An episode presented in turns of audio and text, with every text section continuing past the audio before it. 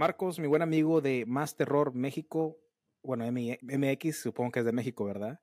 Así. Bienvenido a la Tómbola Podcast, ¿cómo estás? Muy bien, gracias, amigo Baruch, y pues las gracias te las doy yo a ti por haberme invitado, por permitirme entrar aquí a tu casa, a la Tómbola Podcast, un programa que a mí me gusta mucho y que me divierte, porque a veces eh, los temas son serios, pero se tratan de forma irreverente y eso a mí me encanta. Sí, no, muchas gracias. Y no, pues eh, para gente que no me conozca, la tomo la podcast, ¿verdad? Marcos, no, gracias tú por estar aquí y gracias porque tú ya también me invitaste a tu canal de YouTube, que es Más Terror MX, para que todos los que estén oyendo vayan rápidamente a dar suscribir y que vean tu contenido. Es muy bueno. No he visto todo, no te voy a mentir, pero lo que he visto, haces narraciones de terror, de historias, tienes un, como un podcast, charlas paranormales. Has salido en la radio, sales en diferentes partes colaborando y tuve la fortuna de salir invitado en una de tus charlas eh, paranormales, en la número 10, si no me equivoco. Así es. Que me divertí mucho, estuvimos ahí en, el premier hablando con tu gente, fue una experiencia muy grande, dije, ¿sabes qué? Tengo que darle de la misma manera para invitarte a mi Tómalo Podcast y que aquí estemos dándole chido. Te repito, gracias a ti. Realmente sí, este, la, sección de, de, charlas paranormales, el tuyo ha sido uno de los podcasts que, bueno, de los episodios más bien más vistos, más exitosos porque realmente conocimos un poquito de ti, conocimos un poquito de tu canal y conocimos las experiencias que has tenido. Entonces también invito a tu público que si quiere conocer un poquito más de ti, que, se dé una vueltecita ahí a, Más Terror MX, donde van a encontrar estas charlas donde estamos entrevistando a, creadores de contenido. Eh, de hecho, casi todos han sido de contenido de terror. El único que ha salido de esa línea eres tú. Yo creo que por eso ha tenido éxito.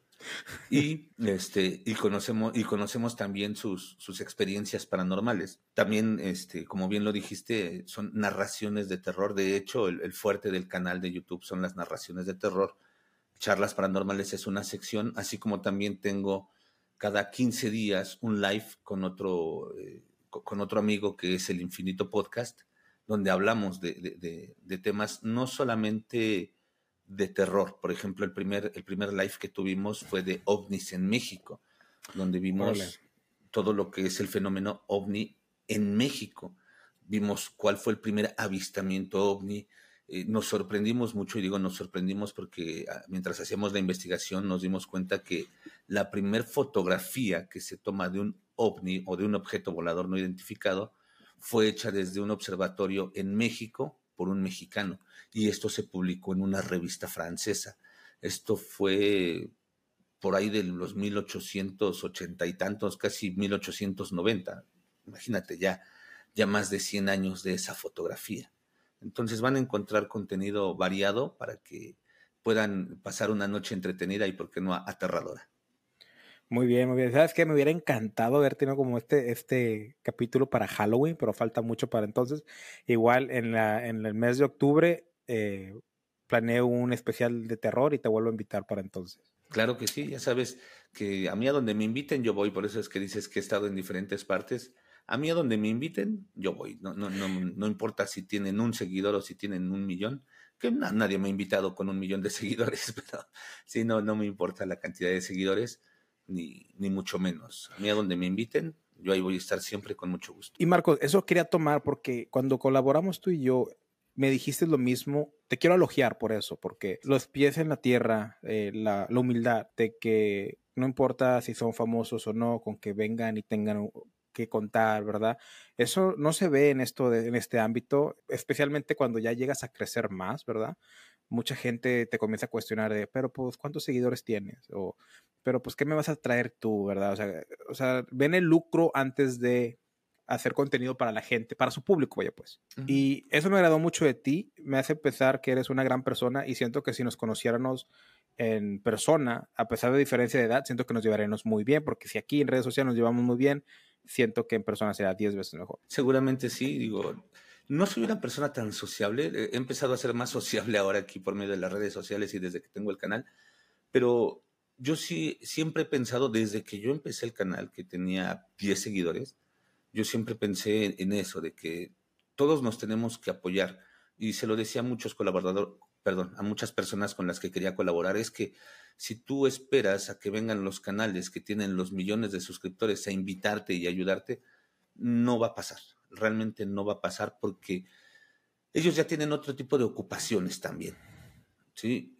Ahora, también hay gente que ya con 3.000 seguidores dice, ah, es que yo no voy a, colaborar con alguien que no tenga por lo menos los mismos números que yo. Y, y, no, no creo que sea así, porque a mí no se me olvida cuando empecé, realmente.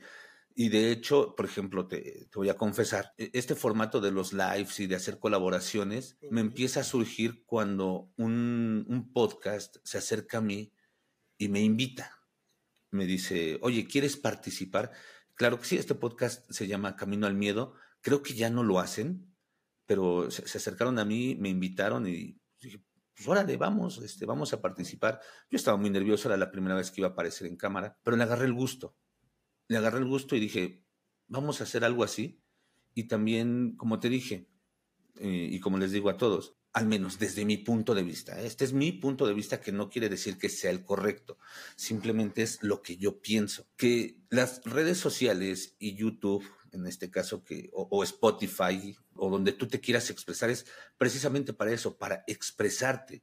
Si tú lo empiezas a ver con el apps, es que yo, yo, yo quiero, con, este, quiero hablar con Baruch, pero es porque me va a traer seguidores y porque este, voy a monetizar y, me va a dar a ganar.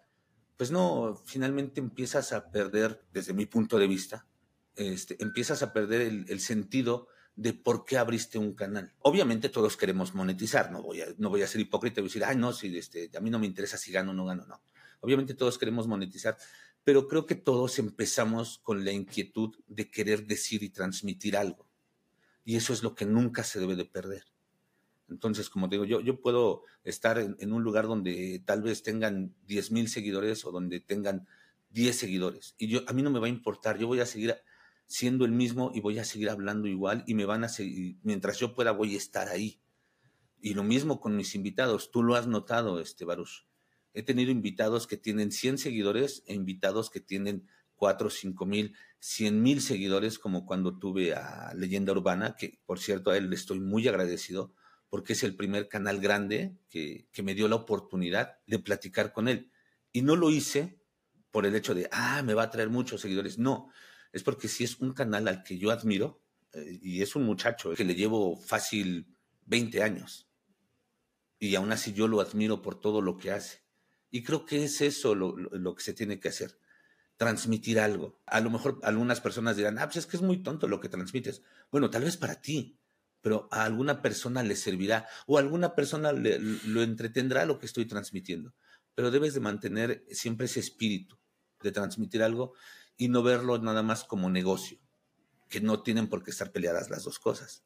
Desde mi punto de vista, insisto. No, estoy totalmente de acuerdo. Y, y la verdad, el terror siento que es un tópico, un nicho muy, muy grande siento que mucha gente lo escucha y lo veo a través de este grupo de colaboradores en el que estamos presentes tú y yo, que la gran mayoría son así de ocultismo, de miedo, de terror. No hay ninguno de True Crime, ¿verdad? Que no creo que no. Pero todos tienen muchos, muchos seguidores y mucha gente lo consume porque pues es un, es un tema que a mucha gente le gusta. Sí, de hecho es algo que nunca va a pasar de moda porque pues tú lo, tú lo ves, por ejemplo, con las películas, ¿no? Las películas de terror siempre tienen éxito. Tal vez no son los éxitos taquilleros de, este, por ejemplo, el Titanic o otras películas. creo que ya revelé mi edad con lo del Titanic. Eh, yo cansé de ver este, Titanic también. Siempre va a gustar, siempre va a ser seguido el terror o sus diferentes versiones, ¿no? Como tú lo dijiste, ocultismo, ufología, todo ese tipo de situaciones, lo paranormal, siempre te va a atraer había algo bien interesante que alguna vez me dijo una amiga que tiene un canal que se llama Nica Visual, muy bueno, por cierto. Eh, perdón, eh, yo siempre hago referencia a los canales que, este, Sin de, los que hablo, nunca me apropio de sus, de sus frases, ¿eh? porque hay algunos que lo hacen, yo nunca me apropio de sus frases. Esta amiga este, alguna vez nos comentó y nos dijo, la ventaja que tenemos como creadores de contenido de terror es que el terror es atemporal. Tú puedes este, narrar un relato hoy que en 10 años va a tener la misma vigencia porque va a seguir siendo terror. No es como que hables ahorita, por ejemplo, de, del Titán, del submarino este que, que lamentablemente implosionó, porque ya no va a tener este, el mismo alcance dentro de 3, 4 años. Así es. El terror siempre va, siempre va a gustar y siempre lo vamos a, lo, lo va a estar consumiendo la gente. Así es. Ya que me dices esto, quiero saber un poco más. ¿Qué te dio por, o sea, te invitaron a hacer ese podcast, ¿verdad? Y eso fue lo que te motivó a hacer tu canal de YouTube. ¿O ya tenías tu canal de YouTube? No, ya tenía yo mi canal de YouTube de, narraciones. Ellos eh, obviamente lo vieron y me hicieron el favor de invitarme. Y te voy a decir una cosa, yo estaba indeciso en, participar. Y no por otra cosa, sino porque no había salido yo a cámara nunca. Bueno, sí, pero no en el terror. Este, nada más hacía mis narraciones de terror. Y cuando me invitan a participar y a expresar, eh, no recuerdo el tema, pero a, hablar sobre un tema, yo estaba indeciso. ¿Sabes qué fue lo que me, me motivó a hacerlo? Que ellos una semana antes tuvieron de invitado, y no sé si lo, lo, conozcas, a Eduardo Liñán, que es el escritor, eh, por así decirlo, de hecho le llaman el Señor Obscuro. Hay un canal muy, eh, muy popular y muy famoso que se llama Relatos de Horror, que tal vez lo has escuchado. Él escribe muchas de las historias que se, que se narran en relatos de horror. Siempre vas a escuchar escrito y adaptado por Eduardo Liñán. Y ellos lo tuvieron una semana antes y, Camino al Miedo también era un canal que estaba emergiendo.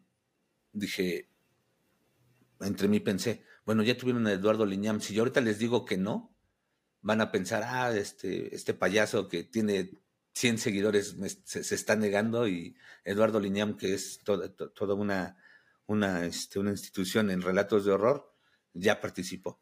Entonces, lo hice más que nada por no quedar mal en ese aspecto, pero yo estaba muy indeciso en, estar en cámara y en hablar de, algún tema. Yo estaba muy nervioso, de hecho, esa, primera vez. Pero, ¿qué crees? Que le agarra a uno el gusto y se hace como vicio. Es que sí, la cámara yo también, por muchos años, muchos años, lo comenté en tu, en tu colaboración que hice en tu canal. Tiene otro podcast que se llama Más que un trío, ya lo mencioné aquí también en, mi podcast, por si quieren ir a escuchar los ciento y pico de podcasts que se hicieron en ese, en ese podcast. Era puro audio. Nunca grabamos un video. En los podcasts hicimos live en Facebook y fue lo único, unos cuantos. Pero cuando hago la tómbola, empiezo también con audio y veo, conozco a Alexis de Contacto Podcast que ha estado aquí también presente y él me empieza a asesorar que las luces, que la cámara, que esto, que el otro. Y yo ya tengo una webcam, que es que la que uso, que por cierto aún no la tengo. Me quiero disculpar con todos los que están viendo este video. Estoy hecho un asco porque no tengo ni, ni mis luces, ni mi webcam no tengo nada, salí, como pueden saber, estoy en Chicago trabajando y no pude traerme todo el equipo de, pero dije, como quiero voy a traerme lo, esencial para seguir creando contenido, que lo he hecho muy mal, no he creado mucho contenido, perdón, me desvié. El caso es que comienzo a hacer los videos, como dices tú, o sea, la preocupación de que me veo mal, me veo más cachetón. Cuando yo grababa podcast, yo grababa en chores, playera, a veces sin camisa, o sea, no me, no me importaba cómo estaba vestido porque nadie lo iba a ver. Comienzo a grabar en video y me empiezo a quedar, ah, me tengo que cortar el pelo, me tengo que arreglar la barba me fui a blanquear los dientes porque los tenía amarillos. Entonces, he pensado, Marcos, y no quiero que dudes de mi sexualidad por ningún motivo, pero he pensado en usar maquillaje para hacer los videos. No, es que no, no, no, es que dude de, tu sexualidad, es que realmente cuando tú haces video, que por cierto, este, esto sí te lo voy a reclamar, yo pensé que nada más íbamos a hacer grabación para Spotify. No me dijiste que íbamos a, grabar con webcam. ¿No sabías que en Spotify subo videos? Es que en Spotify pues, generalmente nada más escucho no veo. Ah, ok. Todos los que están escuchando ahorita, hay un video en este podcast. Vayan a ver el video. Bueno, tal vez este no, porque Marcos no se siente muy cómodo, pero la gran mayoría de los podcasts subidos tienen video para que los vayan a ver si quieren. Si no, pues también nomás escúchenlo, me da igual. O sea, porque lo consuman el contenido, yo me estoy haciendo rico ficcionalmente porque no me están pagando. Marcos, primero que nada te entró el gusto al terror y luego hiciste el canal de YouTube. Entonces, cuéntame esa precuela de, cómo fue que te gustó el terror. Mira, es una historia muy larga, pero el, terror realmente a mí siempre me gustó el terror. Yo empecé a, leer desde muy pequeño. Me compraban cuentos, me compraban libritos y me entró mucho el gusto por la lectura. Empiezo a descubrir las películas de terror y me, me doy cuenta que me gusta, me, me gusta el terror. Empiezo a leer revistas sobre todo y libros, pero relacionado a lo paranormal, al terror, empiezas a leer que Drácula, que Edgar Allan Poe, que H.P. Lovecraft, eh, esto en, cuanto, relacionado al terror, ¿no? Pero, por ejemplo, también empiezo a leer Agatha Christie, uno de mis, eh, de mis autores favoritos, que de sí tengo todos sus libros, es John Katzenbach, por ejemplo. Entonces empiezo a leer todo eso y sé que me gusta el terror y me gusta consumir todo tipo de contenido de terror. Antes eh, de, cualquier cosa, también cuando empezaron los podcasts, yo siempre buscaba podcasts de terror, de, relatos de terror, o que hablaran de terror, o que hablaran de casos paranormales. Siempre me gustó. ¿Cómo es que empiezo a crear el contenido de terror? Es bien, bien curioso. Todo empezó por mi sobrina. ¿Por qué? Porque mi sobrina, como buena este, niña nacida en el 2000, en los 2000, empieza, oye tío, es que quiero, quiero ser youtuber y grábame algo. Yo, sí, mi hija, pero estás muy chiquita, no puedes salir a cámara. Y me, empieza a decir a mí porque yo estudié fotografía. Entonces tengo, tenía mi cámara y, oye, grábame, etcétera. Y empecé, le, este, le grabé dos, tres videitos ahí de ella jugando, eh, jugando con sus muñecas. Ella no sale a cámara, salen sus muñecas ahí. Que según jugando, platicando un cuento, etcétera. Y de ahí digo, ¿y por qué no hago un contenido propio? O sea, a mí también me gusta expresar lo, eh, lo, que tengo que decir. En un principio me negué al terror. ¿Por qué? Porque dije, es un, es un, es un nicho que está muy saturado, muy saturado. Tú encuentras canales de terror pateando una piedra. Entonces, hablo con un amigo y le digo, oye, vamos a hacer contenido de, este, para YouTube se, me prende el foco. Este amigo es una persona que sabe mucho de las culturas originarias, sobre todo de, la mexicanidad, de la cultura mexica, de la cultura tolteca. Sabe mucho, él ha andado por todo el, por todo el país, este, recorriendo y, sobre todo se ha formado en lo que es la tradición oral. Él, eh, ha hablado eh, con, muchas personas que traen esa tradición oral ancestral. Y le dije, vamos a hacer un podcast. El podcast eh, todavía anda por ahí en YouTube. Se llama Herederos de Aztlán. El formato de este podcast, salíamos a cámara realmente, éramos los dos saliendo a cámara platicando y tomábamos un tema, por ejemplo, este, Teotihuacán, cuando tocamos Teotihuacán. Mi función, porque yo no soy experto en eso, era hacerle preguntas, digamos, que haría cualquier persona de a pie y darle la versión y platicar sobre la versión que a nosotros nos dan en la escuela, la versión oficial. Y él nos platicaba la versión que dan las culturas originarias en cuanto a la tradición oral. Entonces, eh, se, hacía una buena plática donde encontrábamos coincidencias entre la historia oficial y la historia de la tradición oral, pero también encontrábamos ciertas diferencias donde decías, mira, es que por ejemplo la historia oficial te dice esto, pero si tú te pones a pensar y la cultura nos dice esto, esto, esto y el otro, no suena lógico. Era un buen podcast, realmente no es que yo lo diga, me gustaba. El problema es que desafortunadamente para mí y afortunadamente para él le empieza a salir mucho trabajo y, tiene que salir de la ciudad y empieza a viajar otra vez por la República y ya no pudimos grabar porque las grabaciones las hacíamos aquí en, en la casa de todos ustedes, ya no pudimos grabar. Intenté mantener a flote el, canal, grabé como, como cuatro, sí, como cuatro videos que, que yo ahí les titulé eh, El legendario de Herederos de Aztlán, donde hablaba de las leyendas. Sin embargo, era mucho trabajo, porque era desde la investigación, como dije, yo no soy ningún experto en, ese tipo de temas, era, desde hacer la investigación, grabar, bueno, hacer el guion, grabar, eh, este, editar el audio, editar las imágenes y con el trabajo que tengo realmente a veces no me daba tanto tiempo. Total que lo dejé, eh, lo dejé por un tiempo y después dije, bueno, pues es que tengo el equipo, ¿no? O sea, ya hice la inversión, tengo el equipo, tengo el micrófono, tengo la, este, tengo la consola, ¿qué hago? Y fue cuando dije, bueno, voy a hacer lo que, de lo que yo sí sé y de lo que a mí me gusta, que es el terror. Muchas gracias por escuchar la Tómbola Podcast. Asegúrate de seguirnos y darnos 5 estrellas en Spotify y Apple Podcast. Síguenos en todas nuestras redes sociales como la Tómbola-podcast. Todos los links en la descripción. Este episodio de la Tómbola Podcast es patrocinado por Riverside.fm, la plataforma líder para grabar podcasts con calidad de estudio. Más de 70.000 podcasters, incluyéndome a mí, Gary B, Spotify e incluso The New York Times, utilizan Riverside.fm. Riverside no solo es excelente porque ofrece grabaciones de alta calidad sin importar la calidad del internet tuya o de tu invitado, sino que también te brinda pistas de audio y video separadas para cada persona que habla.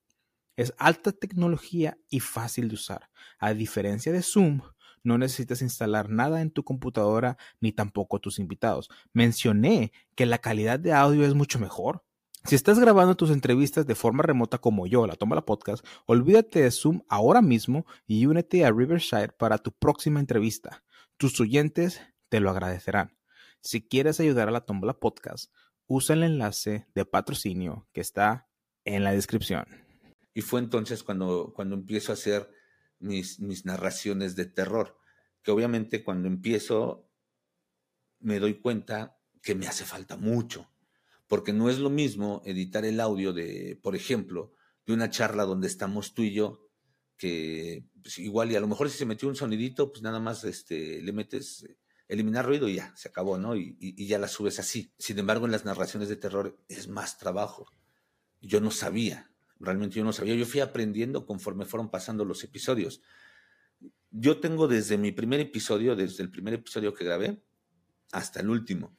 No los he eliminado. A veces me dan ganas, porque dices, ¿cómo me atreví a publicar esto que, que realmente no tiene nada de calidad? Sin embargo, lo dejé porque para mí, y yo creo que para el público que vaya descubriendo después mi canal, se va, se va a dar cuenta de la evolución que he tenido desde que empecé hasta ahorita. Pero así es como surge Más Terror MX.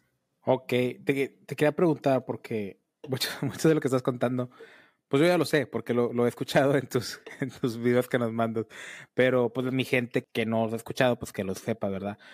Tengo una gran duda que me gustaría saber. ¿Cuál es tu video que hayas hecho que pensaste, este va a pegar? O, ya sea por la historia, ya sea por cariño propio, porque hay veces, ha habido podcasts que yo le invierto bastante en la edición, que quiero que se traduzca a muchas vistas o reproducciones, y no pasa. ¿Qué, ¿Cuál es un, uno de tus videos que haya pasado así? y otro que no le dabas, lo dabas por muerto y te sorprendió su, producción o su, sus resultados. El nivel de, vistas. Sí. sí. Mira, hay varios en ambas partes. En un momento yo empecé con microcápsulas en mi canal, igual enfocadas hacia lo que es el terror y no solamente el terror paranormal, sino, por ejemplo, este, hice un episodio de Goyo Cárdenas, porque el terror no nada más es, es paranormal o sobrenatural, también hay eh, terror tangible, un terror que, de algo sobre lo que te pueda pasar. Pero contestando a tu pregunta concretamente, hice un par de episodios eh, en esas microcápsulas que yo dije, van a pegar y van a despegar el canal cañón. Uno era sobre la historia de La Llorona, porque no trato, obviamente platico la historia de La Llorona, pero hago un análisis sobre la historia de La Llorona, donde digo, bueno, es que hay diferentes versiones, la versión más antigua que se puede rastrear es la de la Cihuacóatl, pero tampoco nos asegura que sea la versión original, porque dentro de la cultura mexica también estaban las chocanis, que son las lloronas. Entonces, hago un análisis también de, por qué está en otros países y por qué tiene que ser agua y por qué se dice una cosa y se dice la otra. Seguramente esto es por alguna, como todas las fábulas, alguna lección moralina, etcétera, ¿no? yo pensé que iba a pegar mucho. Ese y otro que hice también para, para Día de Muertos, que era el camino al Mictlán, donde les platico todos los pasos que, según la cultura mexica se tienen que llevar, o, o, todo el proceso que se tiene que llevar, que te dura cuatro años, para llegar hasta el Mictlán, con Mictlantecutli, para que Mictlantecutli te devore y te unas nuevamente con todo el universo. Esos dos yo pensé que iban a pegar por la temática, ¿no? Y te das cuenta que, bueno, el hecho de que tal vez a ti te guste mucho no quiere decir que a la gente le va a gustar. Ese, es en cuanto a los que no despegaron. Y el otro, hice una narración, creo que fue con el que empecé las narraciones de, de leyendas. Platiqué tres leyendas del estado de Aguascalientes, que en un principio no pasó mucho con él, pero a la fecha es el episodio que más reproducciones tiene tiene, creo que más de mil, más, mil, eh, perdón, más de cien mil reproducciones. Wow. Ojalá todos los que lo reproducen se hubieran suscrito a mi canal, ¿no? Pero no. ¿Y sabes por qué no? Porque a, pesar de que tiene tantas reproducciones, es de cuando yo empezaba. Y entonces entiendo que, que tal vez el sonido no era el ideal, tal vez la edición no era la ideal, tal vez no era la, mejor producción como para que los atraiga. El tema les atrae, por eso es que dan, este, por eso es que se meten a verlo. Y por eso es que tiene más de, más de 100 mil reproducciones. Sin embargo, no se suscriben. Siento que en YouTube es mucho así. Es mucho así el, el, aspecto de que supongamos que quieres un tema en particular y lo pones en el buscador y te sale el video y, le das, ¿verdad? Los primeros videos le das, ¿verdad? Y no necesariamente se, se, se, suscriben al canal porque a lo mejor es un tema que solo están de paso o es un tema que, que si me explico, siento que es eso, ¿verdad? Y pues en Spotify también es, es, igual, yo por eso siempre pongo eh, anuncios de que, que se suscriban y que dejen sus cinco estrellas, por si no vuelven a regresar, no hay pedo, ya me ayudaron. sí, ya se quedaron. Sí, pero ok, es que a mí me pasó, eh, lo he mencionado muchas veces, el de peso pluma, la está rompiendo, o sea, yo creo que tres por tres cuartos, no, ¿cómo se dice? no, dos tercios, como dos tercios de todo el éxito que ha tenido la Tómbola Podcast hasta ahorita es por el episodio de Peso Pluma, el episodio 12. Entonces, entonces, es como una arma de doble filo. Te quería comentar, es una arma de doble filo de que me está yendo muy bien, pero es solo por un podcast. Y es un tema que no, que no es como que algo que estoy apasionado, no era un tema que yo pensé. Me acuerdo cuando grabé ese podcast con, mi camarada Víctor, que le mando un saludo, le dije, le voy a poner peso pluma cancelado por el clickbait. A ver si jala. Y sí jaló. Entonces, ahorita tengo como que esos sentimientos encontrados de que, o que me gusta que me está yendo bien por ese podcast y está siendo viral. Pero te juro, o sea, por día tiene 70, 100 reproducciones. Entonces, eso es lo que me está manteniendo a flote ahorita, que no estoy subiendo tanto contenido. Pero hay otros que les he hecho mucho empeño, que siento que fueron muy chistosos. Los últimos que he subido con mi amigo Alberto, siento que han sido muy chistosos y les está yendo moderadamente bien. No les está yendo mal, pero les está yendo moderadamente bien. Te voy a ser muy sincero, eh, Marcos, ahorita que ahorita voy a estrellar lo del terror ahorita en la segunda, en el segundo bloque de esta charla. Pero te voy a ser bien sincero, he estado contemplando mucho esto de crear contenido del podcast. A mí me mama hablar, me encanta hablar, charlar, conocer gente, hablar de temas impactantes y encontrar los, los pensamientos y las perspectivas de diferentes personas. Como ahorita está muy cenado la película de Barbie, que ahorita vamos a mencionar un poco nuestra perspectiva. Y entender por qué la gente piensa como piensa y encontrar esas diferencias entre que yo tengo con las diferencias de personas de otras partes del mundo. Pero se me fue a donde iba con esto, porque estoy tomando y ya me estoy poniendo pedo. perdón, perdón, perdón. ¿Qué no, pues, pues estabas con lo de los episodios. Ah, sí, que estaba contemplando esto de la graduación de contenido, porque siento que me falta algo. Siento que falta algo, como que, como que estoy en ese punto de que aquí es y aquí le doy para, para seguir adelante. Y estaba cuestionando muchas cosas. ¿A ti te ha pasado algo similar? Así como que ves cierto progreso, pero a la vez ves como que puedo hacer más o siento que como que, que me estoy estancando. O sea, ¿cuál es el siguiente paso? ¿Te ha pasado algo así por el estilo? Claro, claro, claro, me ha, pasado muchas veces. De hecho, en, más de una ocasión te, diría que estuve a punto de, tirar la toalla y yo, yo sabía que tenía que, evolucionar, que no podía quedarme como en mis primeros episodios, donde a pesar de que cuando grabo los primeros episodios a mí me gustan, conforme empiezo a, a notar más cosas, me dejan de gustar y quiero evolucionar. Y aquí influyen dos creadores de contenido que yo conocí. Uno de ellos, eh, ya, ya la mencioné, que es Nika Visual, y el otro es Alfon, de Memorias Malditas. Ellos me cautivaron en sus narraciones, que también hacen narraciones de terror, porque manejan un sonido envolvente y un sonido que, que, este, que te hace estar en la historia. Entonces dije, yo quiero hacer algo así. Y, y, y no, no fue un, yo quiero hacer algo así para la gente, sino es yo quiero hacer algo así porque a mí me gustó. Me ha costado, llevo dos años y poquito aquí en YouTube, y me ha costado mucho entender que te tiene que empezar, tienes que hacer las cosas para ti y como a ti te gusten. Que realmente tú quedes 100% satisfecho con tu trabajo en ese momento, que no quiere decir que ya vas a estar siempre así, tienes que evolucionar, pero en el momento en el que sale, tienes que estar 100% satisfecho porque te gustó a ti, y porque es algo que a ti te apasionó. Si tú empiezas a pensar en, es que, ¿qué es lo que le va a gustar a la gente? Mm, créeme que no. Y te digo, me costó mucho trabajo, me costó incluso más de un año, porque yo lo que buscaba era que era seguidores. Yo decía, es que yo quiero que escuchen lo que yo, lo, que yo estoy creando. Creo que lo que yo estoy creando es bueno, quiero que escuchen. Y buscaba, digamos, la forma de que, de que fuera algo viral, ¿no? Sin embargo, ahora ya lo que hago es busco las historias que a mí me gustan y que crees que me ha funcionado. Por ejemplo, el, viernes, el día de ayer, subí un episodio que yo estaba indeciso si le iba a gustar a la gente. A mí me gustó mucho. La historia me encantó. Pero yo le decía a mi esposa, híjole, es que no sé si vaya a gustarle a la gente, porque te da, e, es una historia que no, no está llena de terror todo el tiempo. Es una historia que empieza platicándote sobre la vida de un hombre, cómo vive, cómo es, te da mucho contexto.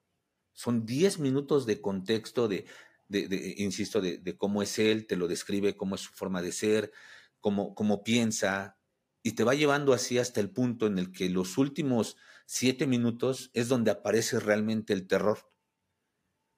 Es una historia que a mí me gustó, pero dije, es mucho tiempo sin terror, donde no sé si le vaya a gustar a la gente.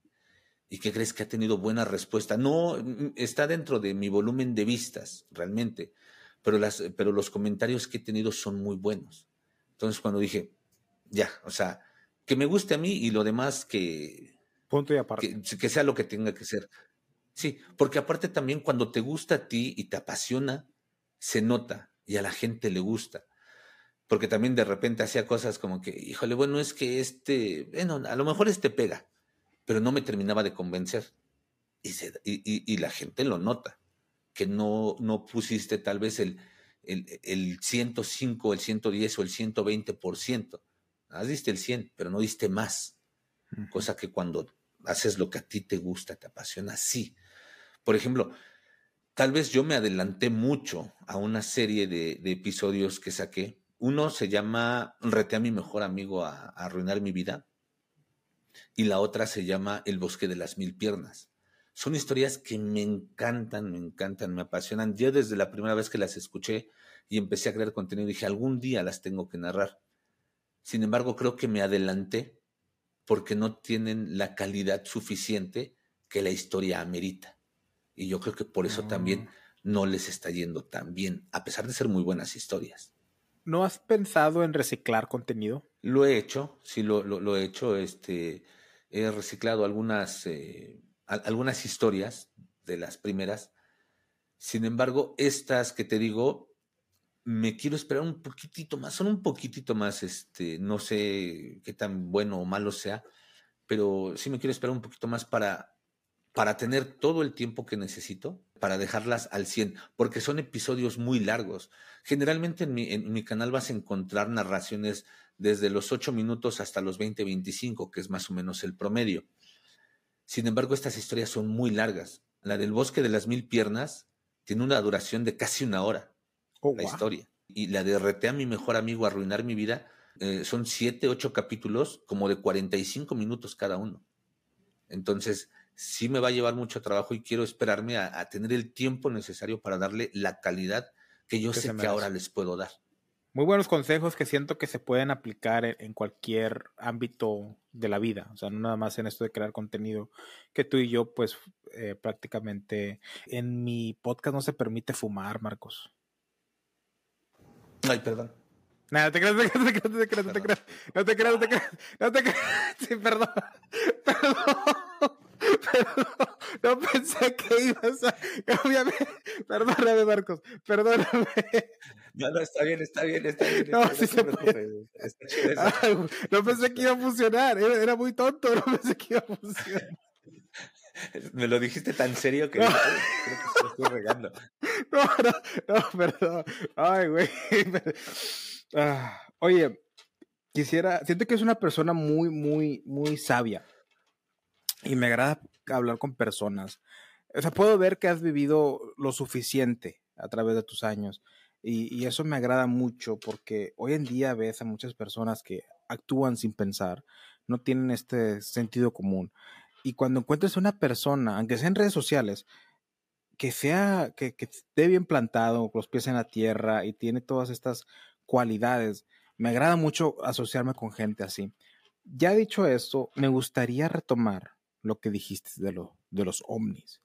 Yo no sabía que la primer avistamiento ovni, bueno, no avistamiento, pero la primer foto ovni, eso, fue lo que dijiste, fue en México.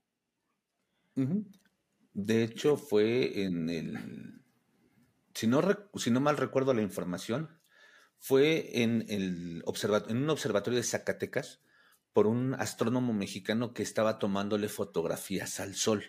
Estaba investigando el sol, ya sabes, ¿no? Las, las manchas solares y todo eso. Cuando él se percata de que empiezan, de que hay objetos que e, empiezan a pasar enfrente del sol. Este señor es un astrónomo, no era, no, era cualquier improvisado, era, era, un científico. Y él calculaba que la distancia a la que estaban volando estos objetos era la misma distancia, por así decirlo, que hay de la Tierra a la Luna. Entonces ellos estaban pasando a esa distancia de la Tierra. Y obviamente al pasar por el Sol podía observarlos desde su observatorio astronómico. Oh. Sí, desde su telescopio. Y ahí eh, él los empieza a fotografiar y de hecho en la te digo no se publicó en México esto se publicó en una revista francesa que era la Astronomie él nos narra nos cuenta que fueron aproximadamente que él llegó a contar en 24 horas más de 200 objetos que pasaban volando enfrente del sol. Ok, ¿me puedes recordar el año que fue esto?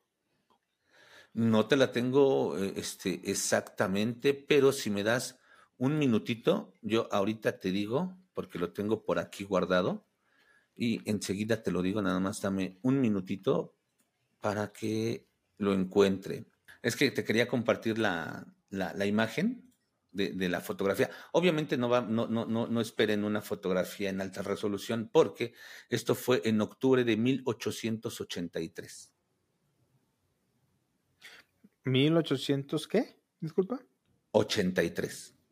83. Así es. Wow. Me hace ruido el aspecto de que muchos objetos fueron fotografiados ¿habría posibilidades de que fuera el mismo o eran varios, que era como un tránsito de, alienígenas, que a lo mejor todavía está y está totalmente ocultado al, público común como somos nosotros? O a lo mejor ya cuando los aliens ven que hoy los humanos tienen tecnología suficiente para detectarnos, hay que ser más precavidos. ¿Cuál, ¿Cuál crees tú que sea más probable? Pues yo creo que más bien es la primera. Nos ocultan mucha información. Esa, e, es mi, teoría. Ahora, los objetos voladores no identificados, que no quiere decir, desde mi punto de vista, que sean extraterrestres, se han visto siempre. Te digo, en ese capítulo tratamos muchas cosas eh, y tratamos muchos casos de, objetos que se vieron. Eh, sin embargo, ahora no los vemos tanto porque nuestra sociedad ya no ve tanto al cielo, ya estamos muy perdidos entre el trabajo, el tráfico, las redes sociales, el teléfono, ya nos perdemos ahí y ya no vemos hacia el cielo. Te aseguro que, que si, bueno, aquí en, las ciudades es más difícil por, por la contaminación lumínica, pero en pueblos pueden seguirse viendo todo ese tipo de objetos. No creo que ellos digan, ah, es que me van a ver y ya no vamos a pasar porque finalmente con la tecnología que tienen, eh, teorizando que fueran seres de otro planeta o de otra galaxia, pues les, les, valdría un pepino si los vemos o no los vemos, ¿no? Yo creo más bien que se oculta la información. ¿Estás disfrutando el show? Déjanos saber siguiéndonos y dándonos cinco estrellas en Spotify y Apple Podcast y síguenos en todas las redes sociales como la tómbola-podcast. Los links están en la descripción. ¿Eres fan de Hueso Colorado? Te invito a formar parte del grupo oficial de la familia Tómbola, donde habrá un live por semana donde tú podrás participar. Si quieres formar parte de la familia, el link está en la descripción. ¿Supiste de la persona que grabó en un vuelo de avión esta imagen de un ovni que según era la más clara y más, se podría decir, con tecnología moderna? Porque ya ves que es algo común que cuando grababan un ovni o, algo volando, la calidad del, del video, perdón, en, cualquier dispositivo que lo están grabando era nefasta, horrible, muy apenas podrías identificar qué era. Pero supuestamente este video ve claramente cómo sale el objeto no identificado así zoom, en, la ala del, bueno, no sé si era en la ala del avión, pero en la ventanilla del avión. ¿Sí, sí viste esa noticia? ¿Qué opinas al respecto? Sí vi el video y mira, es, aquí pasa lo que pasa en cualquier tema de, de misterio, ¿no? ya sea cuando vas a grabar un fantasma, un objeto, este, un objeto volador no identificado, un OSNI o algún evento paranormal. Si no se graba bien, ah, pues es que apenas si se ve y no, no se alcanza a distinguir. Si se ve muy bien, ah, pues es que seguramente está truqueado. Yo no sé si, si sea real o no ese video. Desgraciadamente, ahora la tecnología te permite crear realidad virtual, realidad aumentada, perdón, que así se le llama, muy creíble demasiado creíble y de forma tal vez sencilla. Pero pensando en que fuera real, también eh, te tienes que hacer el cuestionamiento. ¿Hasta dónde puede ser una nave? Eh, un objeto volador no identificado lo es, porque no sabemos qué es. Pero también te tienes que plantear hasta dónde puede ser un objeto muy terrestre o hasta dónde puede ser un objeto no terrestre. En algún hilo de Twitter alguien comentaba, es que es por la velocidad a la que va el avión y ninguna, ninguna nave este, alcanza esas velocidades. Yo, sí, pero debes de tomar en cuenta las velocidades relativas, porque ella también va en un avión. No es que esté estática, tú lo ves como si estuviera estática porque va a una velocidad constante y lleva la cámara adentro. Por eso es que tú ves que se acerca a una velocidad muy grande. Pero sí, pero, y le ponía el ejemplo, no es lo mismo que tú veas que pasa un carro, cuando estás parado, que pasa un carro a 50 kilómetros por hora, a que tú vayas en un carro a 50 kilómetros por hora y te encuentres con otro carro a 50 kilómetros por hora. La velocidad relativa que tú vas a ver de ese vehículo es de 100 kilómetros por hora, cuando no lleva esa velocidad. Y es lo que está pasando en este video desde mi punto de vista. Oh, wow, fíjate, no tenía idea de todo eso. Y te digo, lamentablemente no tuve tiempo para checarlo más a fondo, era una de las notas que quería como que eh, divagar más, pero sí me llamó la atención, porque sí vi el video, el video sí lo vi y sí se ve, o sea, se ve una, una nave, pero como dices tú, se puede decir, es que, es que fue creado por Adobe Premiere, o sea, alguien lo hizo, O igual la AI lo creó, una, una ChatGPT para videos lo hizo, ¿verdad? ¿Tú crees Marcos de, de Más Terror México, que por cierto me encanta tu nombre más porque son tus iniciales, ¿verdad que sí? Así es, es, sí, me encanta. el acrónimo de mis iniciales. Me, me encanta. sí, es el acrónimo de mis iniciales y le quise dar ese, ese aspecto como porque siempre quería dar un poquito más de ese terror, no, quedarme en, el clásico, ¿no? Porque hay muchos canales que nada más te narran creepypastas, hay muchos canales que nada más te narran las historias de, este, de Reddit, hay otros que nada más te narran las historias que, mandan los, eh, las personas que les envían.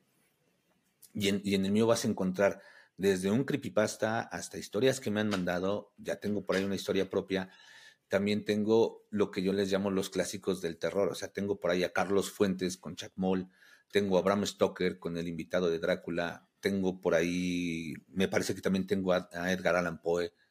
el, que me falta es este H.P. Lovecraft, ¿no? Pero porque sí es un poquito más denso y son cuentos más largos. Pero por eso le puse más, jugando con mis iniciales y con, y, con el concepto de más. No, hombre, y todo... soy de México. Sí, no, me da todo, tiene todo un círculo y se conecta todo bien padre. No sabía lo último de algo más. Y para la gente que no sepa, como yo no sabía que era una creepypasta, es básicamente una historia inventada, un fanfiction, ¿no? De, algo de terror. Y puede ser de hasta personajes de caricatura que se empiezan a matar entre ellos, hasta algo de vida cotidiana. Y, y fíjate, a mí el que me metió eso de las creepypastas fue este Edward. Él fue el que me dijo que yo no sabía que era una creepypasta, la verdad. Pero ¿tú crees que lleguemos a ver ovnis en los, las siguientes décadas? Bueno, no ovnis, perdón. Aliens. Mira, no lo sé. Yo no lo sé. Yo creo que pudiera ser una posibilidad. ¿Por qué? Porque de algunos años para acá, es una teoría si tú quieres de conspiración, pero se sabe que siempre que el, gobierno o, los que, o los que gobiernan el mundo te quieren dar a conocer algo, lo hacen de una forma discreta, por así decirlo. Te empiezan a, leccionar, te empiezan a hacer que lo veas de forma cotidiana, que lo veas como algo que pudiera pasar y como algo normal. Y de un tiempo para acá, las películas de ovnis, donde hay encuentros con extraterrestres, eh, digamos de forma pacífica, por así decirlo, se han dado a notar mucho, ¿no? Y, y, se empieza, por ejemplo, con el de Hombres de Negro, luego el de, ay, se me olvidó el nombre este de Proyecto 81, me parece que se llama, donde hay una colonia de alienígenas en el planeta Tierra, y hay muchas, muchas películas de esa forma, y que así se le llama, o sea, es un aleccionamiento, empiezan a aleccionar a la, población. Entonces yo creo que, desde mi punto de vista, y llámenme loco si quieren, que no estamos tan lejos de, algún contacto, porque incluso el propio gobierno de los Estados Unidos ya ha, este, ha desclasificado algunos archivos OVNI, ¿no? Ya no es tanto así como que, ah, pues es que no existen, ya los empiezan a desclasificar, como para que te empieces a acostumbrar y empieces a, tomarlo de una forma natural. No sé si va a ser en 10 años, no sé si va a ser en 20, no sé si va a ser en 100, pero yo creo que sí vamos a tener ese contacto. Wow, ¿tú, tú querías? ¿Qué crees que, que pasaría cuando pase? Pues para empezar, cuando pase tendría que estar la población eh, mundial muy bien preparada que yo creo que por eso no se ha hecho tan evidente o los que los que saben de estos temas realmente, o sea, los que han tenido, si quieres verlo tú como un contacto o saben de dónde vienen y todo eso, no lo dan a, conocer. ¿Por qué? Ponte a pensar. Simplemente, ¿qué es lo que pasaría en, a nivel sociedad si, te rompieran tu paradigma de religión, de la religión que tú quieras? Vamos a hablar en este caso de la religión que, es más popular aquí en México, que es la judeocristiana. Ya sea católico, ya sea cristiano, testigo de Jehová, lo que tú quieras. Todas son religiones judeocristianas. No te dicen que hay un solo Dios y que Dios puso al hombre en la tierra y que nada más nosotros existimos. ¿Qué pasaría si de repente te confirman que no es verdad eso? Que hay vida en otros planetas, y no nada más en uno, sino en varios, y que son especies más avanzadas y que no tienen que ser a imagen y semejanza de Dios, porque pueden, no, no tienen por qué ser eh, humanoides como nosotros, pueden tener eh, cualquier otra estructura. ¿Qué pasaría? Todo lo que conlleva el hecho de que rompes con ese paradigma de, de religión. ¿Sabes todo lo que podría ocasionar? Y también a nivel social, a nivel económico. Entonces yo creo que sí tendrían que la humanidad tendría que estar muy bien preparada para eso. ¿Tú crees que la religión se podría adaptar a que a los aliens, así como que encontrarle una explicación? Porque ya ves que la Biblia, al menos en lo que yo conozco más que la religión católica, es mucho de, de lo que la interpretas o lo que la interpreta la persona que, que te está dando la, la misa, ¿verdad? ¿Tú crees que podrían adaptarla en cierta forma de que de que, ah, sí hay alguien y son, somos, ¿sí me explico lo, que trato de, decir? Sí, sí, de hecho sí, y, de hecho yo lo he pensado que no, tal vez no, no sería tan difícil el hecho de, de adaptarla, porque te habla de los cielos, por ejemplo, entonces los cielos pueden ser cualquier cosa. Hay un pasaje en la Biblia que a mí siempre me ha, me ha dado que pensar, donde si, Jesús no es lo que nos quería dar a entender de, güey, no somos los únicos, ¿eh?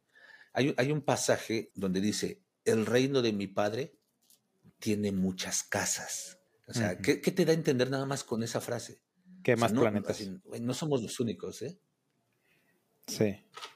Imagínate que se haga, que la religión trascienda más de, de universos, o sea, planetas y galaxias y la madre pero que, o sea, que sea similar, o sea, como que hubiera un Jesús, pero en otro planeta, ¿verdad? Y que, y que ya ves que según las escrituras, Jesús resucitó al tercer día y luego se desapareció, ¿verdad? O sea, nada más apareció a ciertas personas y luego ya nunca se volvió a aparecer. ¿Qué tal si se fue a otros planetas a, hacer el Mesías y, a llevarle la palabra de Dios? Es que no es tan descabellado si lo piensas en, forma primera, primeramente micro. ¿A qué me refiero en forma micro? Aquí en el planeta Tierra. Tal vez no lo conocías como Jesús, tal vez lo conociste como Quetzalcoatl, tal vez lo conociste como Cuculcán, tal vez lo conociste como Thor. sí, o sea, o, como Zeus, o, o sea, o, como Prometeo, tal vez es la misma energía, la misma entidad que ha estado yendo por diferentes partes del planeta y nada más se ha adaptado a lo que, a lo que es la cosmovisión de esa cultura, pero dando el mismo mensaje. Si tú te das cuenta, eh, lo, que es la teoría de la creación y la teoría de, este, bueno, en este caso religiosa de la creación, se repite en muchas partes del mundo, con sus asegúnes y sus diferencias dependiendo de la cultura, como dije pero si, si le encuentras siempre sus, coincidencias, donde dices, esto ya es más que una coincidencia. Y lo mismo pasa con, con, Jesús. O sea, encuentras diferentes figuras que son muy similares a Jesús. Por ejemplo, aquí Huitzilopochtli. Hablo porque es lo que más conozco, ¿no? Huitzilopochtli. ¿Tú sabes cómo nació Huitzilopochtli? No, fíjate, no, tengo mucho conocimiento en la, en la mitología azteca. A ver, ¿a qué te suena? La madre de Huitzilopochtli un día estaba barriendo y de repente encontró una pluma. Esa pluma se la guardó y después de que se guardó esa pluma, se da cuenta que quedó en cinta de Huitzilopochtli y sabemos que Huitzilopochtli es la deidad principal de la cultura mexica otra coincidencia con la religión judio-cristiana.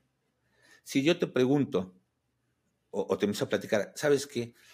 Hay, una, hay un pueblo que salió de, de donde originalmente era con varias tribus y salieron de ahí porque su deidad, su Dios, les dijo que les iba a dar la tierra prometida y estuvieron vagando durante cientos de años hasta llegar a la tierra donde les informó su deidad que iban a crear su, ciudad y que, que esa era su tierra prometida. ¿Qué es lo primero que te llega a la mente? Pues los aztecas hicieron eso, ¿verdad? Y es lo mismo que hicieron en Jerusalén. Exactamente. Y generalmente la mayoría de las personas piensa en la religión judio-cristiana, ¿no? En, este, los judíos, en, la, en, Jerusalén, en la tierra prometida. Sin embargo, es exactamente lo que hizo Huitzilopochtli, por eso te puse también el ejemplo del nacimiento de Huitzilopochtli, porque es lo que él hizo con, con la cultura mexica. Lo saca de Aztlán, que nadie sabe exactamente, solamente saben que está muy al norte del continente, pero exactamente no saben dónde, dónde está Aztlán hasta llegar a, lo que es el Valle de México y encuentran la señal que él les dijo para su tierra prometida. Wow, y sí es cierto porque sí hay muchas similitudes en diferentes religiones, como creo que hay una de Jesucristo y de, ay, no me acuerdo qué dios egipcio era, pero que resucitaron al tercer día, que era muy, o sea, era muy similar. Pero no me acuerdo exactamente cuál de los dioses, no sé si era Ra, no me acuerdo, uno de esos dioses egipcios. Y tienes razón, nunca lo había pensado de esa manera. ¿Sabes qué había pensado yo? Que la, religión moderna había tomado esas ideas de la mitología para meterlo en su religión y así ser más fácil de convertir a los paganos en, en la religión cristiana. Es lo, que yo, es lo que yo tenía pensado por mucho tiempo, pero ahora que lo dices así, es sí cierto, o sea, que, que, que quien te dice que no es la misma energía creadora de todo lo que sabemos y de lo que no, que está repitiendo la historia solamente a la cuestión de cada, se está adaptando a cada cultura ancestral de aquellos entonces. Que tampoco estás tan equivocado, ¿eh? O sea, todas las religiones se van adaptando y van tomando de diferentes culturas para, precisamente como dices tú, para que sea más fácil que ellos los acepten.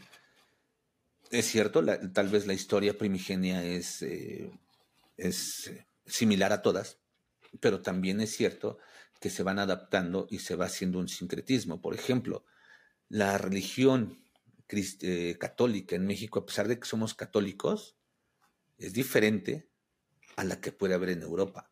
¿Por qué? Porque aquí en México, y de hecho algún, algún sacerdote en Europa lo decía, algún alto mando del sacerdocio allá en el, en el Vaticano decía, es que los mexicanos no son católicos, los mexicanos son guadalupanos. ¿De dónde viene esto? Por eso te digo que se van, eh, se van adaptando. Eh, sabemos que la, Virgen, porque ah, es que ¿por qué hay tantas vírgenes? Bueno, no, o sea, nada más simplemente son las representaciones que se le da a la misma, a la misma Madre de Dios, ¿no? Porque pues, está la Virgen de la Concepción, la Virgen, etcétera. Pero simplemente son diferentes representaciones que se le dan. Sin embargo, aquí en México, por ejemplo, la Virgen de Guadalupe se dice que fue un invento de, los españoles al tratar de, de, eh, evangelizar a, los mexicas. Ellos iban mucho al Tepeyac a adorar a Tonatzin, que es la madre de, los mexicas. Eh, entonces, ¿dónde se aparece la Virgen de Guadalupe? En el cerro del Tepeyac, curiosamente, donde iban a adorar a Tonantzin. La hacen morenita, la hacen este, de diferentes formas, y adaptan a Tonantzin a la Virgen de Guadalupe para que este, los, los mexicas eh, empiecen a, adorar a esta Virgen, empiecen a, a, que su evangelización sea más fácil. Exactamente, adoctrinarlos. Y lo mismo sucede con, sucedió con muchos santos. Eh, yo te, te, debo exactamente qué santo representa a quién, pero es lo que hicieron. Dicen, ah, es que mira, por ejemplo, este Huitzilopochtli no es que sea Huitzilopochtli, tú lo conoces así, pero es, este, no sé, San Juan, no, que no es, ¿no? Es un ejemplo. Y empezaron a hacer eso, lo empezaron a adaptar. Entonces también la religión se adapta y también crea sincretismos dependiendo de la cultura a donde quieren hacer la evangelización. Insisto, tal vez la historia original, tal vez Jesús, sí existió, sí fue así y se ha ido repitiendo en diferentes partes. Pero también es cierto que la religión la van a cambiar a, conveniencia y también te van a decir las cosas a conveniencia, siempre para tenerte bajo su control. ¿Qué tan probable sería o qué tan probable es que la Virgencita de Guadalupe siga siendo la deidad azteca que dijiste, es que perdóname el nombre, se me, no, se me fue, pero que los españoles engañaron a los mexicas diciéndole, ah, no, es la Virgen de Guadalupe, y la siguen adorando. Entonces a la deidad mexica no le importa con que la, la, la ¿cómo se llama? Todavía le sigan teniendo su, su respeto y, la, y, le den, y, la, y crean en ella. No le importa si le llaman Guadalupana o la Virgencita ¿Qué tan probable es que siga siendo la misma deidad mexica, solamente que nosotros estamos confundidos que es la, Virgen de Guadalupe? Bueno, para esto deberíamos eh, de, pensar primero, o sea, deberíamos de partir de la teoría de que fue así, de que fue Tonantzin y que simplemente este, nos la cambiaron por la Virgen de Guadalupe. Si partimos de esa teoría, entonces la probabilidad es de prácticamente el 100%.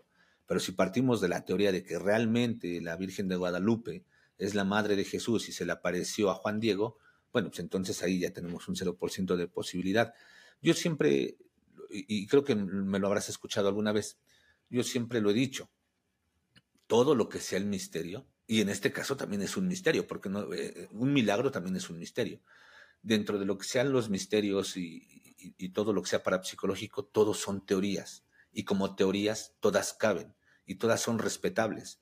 Por ejemplo, si tú me, dices, no, es que sí es la Virgen de Guadalupe y es la Madre de Dios, es muy respetable y es tu creencia y te la voy a respetar, aunque yo piense que tal vez sea Tonantzin.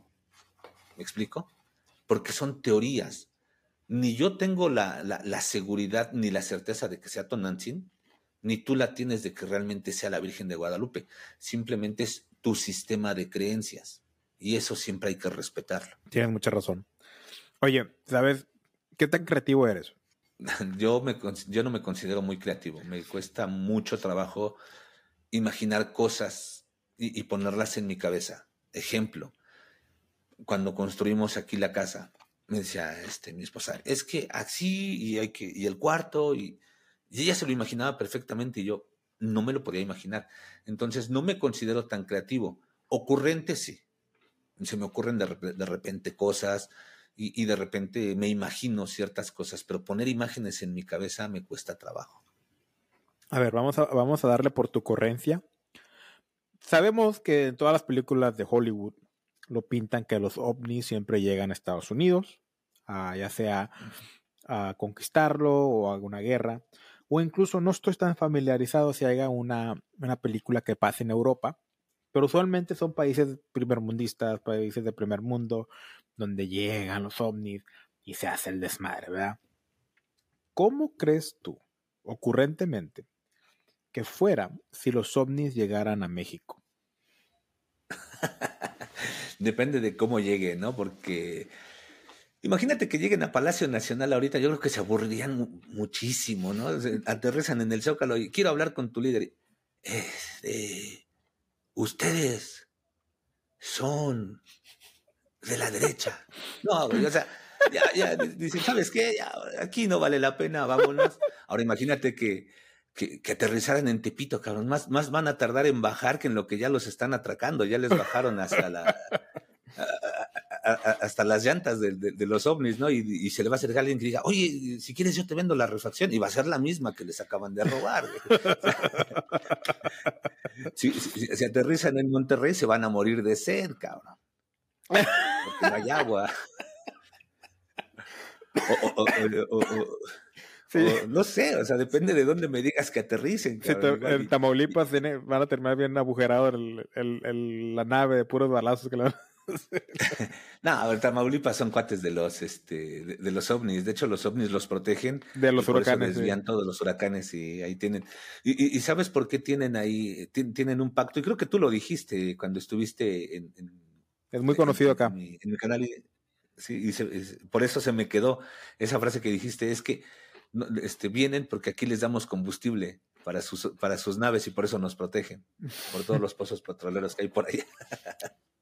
Son dos teorías esas de que los tenemos pacto con los, con los ovnis y siempre desvían los huracanes, o porque la área, la zona de aquí tiene un magnetismo que, que naturalmente eh, desvía los huracanes pesados. Así nos han tocado huracanes, pero la más común es la de los ovnis, que tenemos pacto con ellos. Bueno, la más chusca, vaya, pues, porque de ahí se agarran el tren del mame, ¿verdad? pero, de hecho es la única que conocía, no, no sabía la otra del magnetismo. No, no muchos la conocen, yo creo que a lo mejor es más local, pero sí es eso de que a un tipo de, pues ya ves que está, no está muy lejos del Triángulo de las Bermudas, que está en las Bahamas y por, por Florida. Entonces se cree que a lo mejor aquí en el Golfo de México, de México, perdón, se me salió lo gringo, eh, hay mucho magnetismo y en esa área de Matamoros hay un magnetismo que hace que desvíe los, los huracanes, pero quién sabe, la verdad. Imagínate, ¿tú crees que Andrés Manuel López Obrador, sin, sin, ofenderlo ni nada, la verdad me cae bien? No creo que sea tan chistoso como Peña Nieto, pero me, o sea, no, no tengo nada contra él. ¿Tú crees que él estaría a la altura de responder a una emergencia como los ovnis llegan a México y están pidiendo que vienen con una, con, un, con una noticia, un informe de que vamos a conquistar la tierra? ¿Qué crees que haría López Obrador en ese aspecto? Aparte de tardarse mucho hablando. Mira, siendo sincero, y desde mi punto de vista, mi punto de vista, insisto, señores, es mi punto de vista, yo no tengo la razón absoluta, tal vez no sea así, pero es lo que yo pienso. En un mundo paralelo. Eh, vamos a poner un mundo paralelo, exactamente. Yo creo que el señor antes de responder pensaría en si tiene algún beneficio político o cómo obtener un beneficio político de eso. Ok. Los ovnis llegaron a México primero. Lo que tú quieras, o sea, incluso te puede decir, es que llegaron aquí porque ya no hay corrupción. Eso quiere decir que moralmente somos mejores que el mundo. No sé, yo creo que es lo que haría, buscar un beneficio político, que no digo que esté mal, sin embargo es lo que yo creo que haría. Bueno, supongamos que ya es una conquista, ¿verdad? ¿Cómo crees que México actuaría?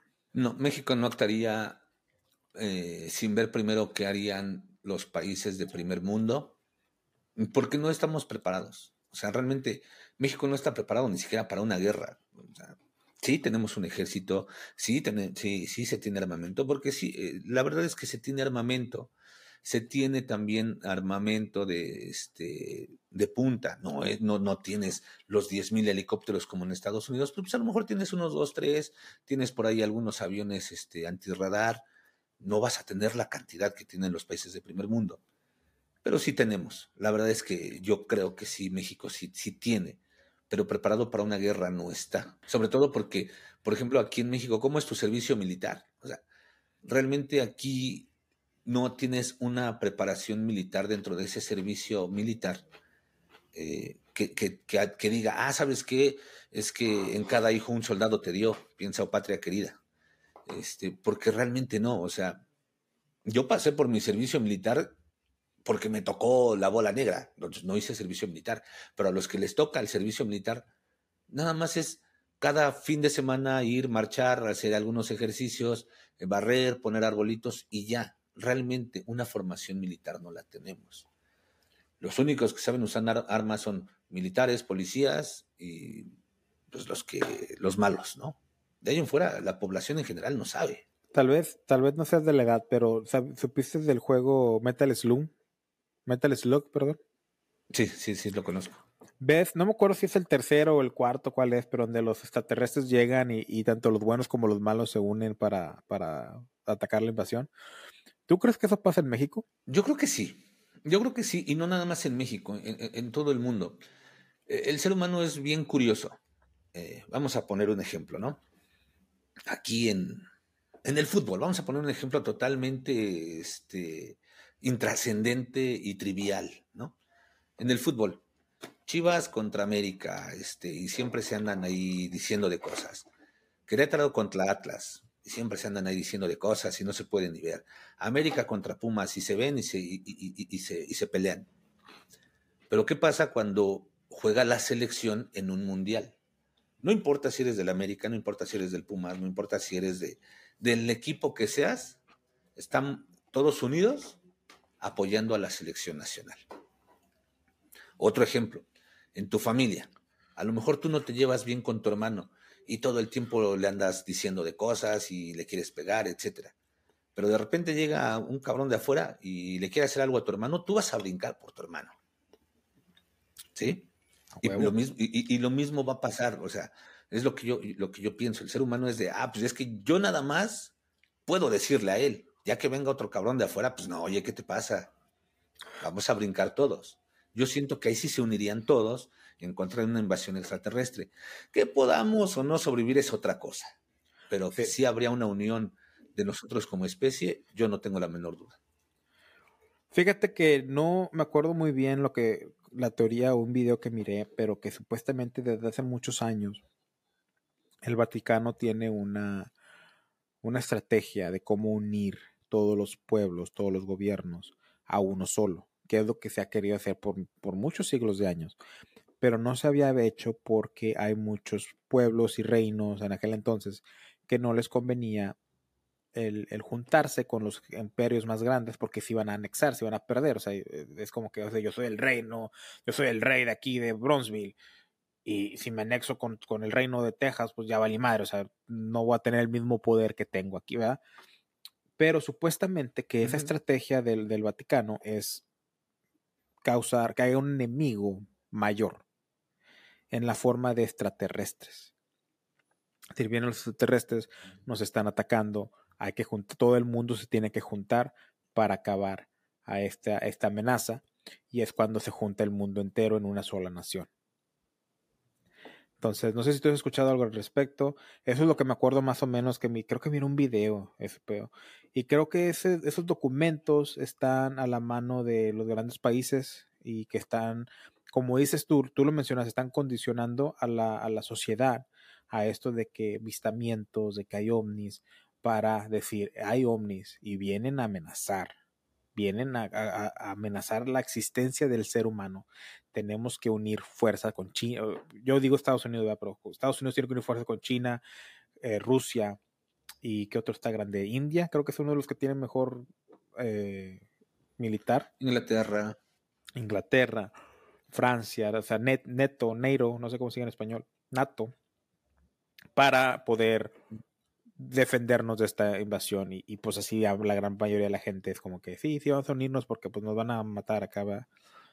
No sé si tú has oído algo al respecto, si... No. Como tal, la teoría del Vaticano no la conocía, nunca la había escuchado. Digo, eh, e, eso de crear enemigos en común eh, es muy, al menos lo que yo sé, es muy propio de los Estados Unidos, donde incluso hacen atentados de bandera falsa para unir a, a, todo, a todos los americanos en contra de ese enemigo en común, que puede ser un terrorista, puede ser un país, puede ser cualquier cosa, pero del Vaticano no. Okay. ¿Tú qué crees que sea más posible? Que ven, lleguen los extraterrestres después de unos 20, 15 años, no sé, ¿verdad? ¿Qué crees que sea más posible? ¿Que se vengan, hola, venimos en son de paz, queremos ayudar a su raza? ¿O es de que aquí ya va a valer verga, hijos de su puta? ¿Crees que vengan hostiles o que, crees que vengan a ayudar? No sé. No sé y no te podría decir si son buenos o son malos, porque hay que pensar que si tienen la, capacidad tecnológica para atravesar eh, cientos de años luz y llegar hasta acá, es porque son más avanzados.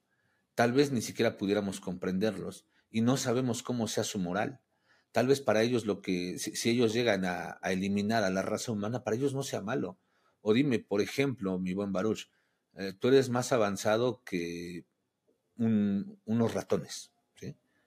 Si, tú, si tú llegas a, a un terreno y vas a construir tu casa y encuentras que hay un nido de ratones, no vas a hablar con ellos y les vas a decir, oye, ¿sabes qué? Amablemente te invito a que desalojes porque yo acabo de, de, comprar este terreno. Vas a llamar a un exterminador para que extermine esa plaga, que para nosotros es una plaga, y para ti no es malo, porque para tu moral no es malo. No sabemos qué pase con los ratones. Y es lo mismo, no sabemos hasta dónde sean ellos avanzados, qué moral tengan, y, o sea, porque la moral también es muy subjetiva, ¿no? Lo que para unos es bueno, para otros es malo. Entonces, no sabemos realmente, incluso si, signifiquemos algo para ellos. me acabas de mindfuck. No Me acabas de mindfuck mi cerebro Nunca había pensado eso. ¿Qué tal si llegan unas naves chingonzotas y son gigantes, verdad? Ya ves todos esos, esos huesos de gigantes que se han encontrado y la teoría de que hay hubo gigantes en la Tierra. ¿Qué tal si eran esos? Eran esos alienígenas que vinieron una vez y terminaron falleciendo por X razón. Y vienen otros después de unos cientos de años. Bueno, bueno, ya de aquel entonces y ahorita son unos cuantos, en unas cuantas décadas de ahorita. Y son enormes y son gigantes. Y es de como que, ah, todavía están estos pinches eh, escorias de plaga chingada que son los humanos. Y nos empiezan a fusilar, o sea, nos empiezan a, extinguir porque, como dices tú, quieren robarnos de los recursos, como el agua, porque se sabe mucho. Yo sé que en Mexicali o en lugares donde hay lagos se dice mucho que ven naves que están ahí como que investigando los lagos, o sea, como que hay teorías de que, ah, les falta agua y vienen a robarnos aguas a nosotros de este planeta. Pero imagínate que fueran unos aliens gigantes que nada más vengan así como que, ah, pinche humano, eres una basura. Y como tú dices, el, ejemplo que hice los ratones, wow. Me, siento que ahí se pueden hacer muchas creepypastas con esa, con esa, con los aliens. Con esa teoría. pudiera ser, pudiera ser este, pero es que no, como te digo, todos son teorías, ¿no? O sea, habrá quien te diga, no, es que como es una raza más avanzada, tienen este, una espiritualidad también más avanzada y no pueden venir a hacer eso. También cabe la teoría.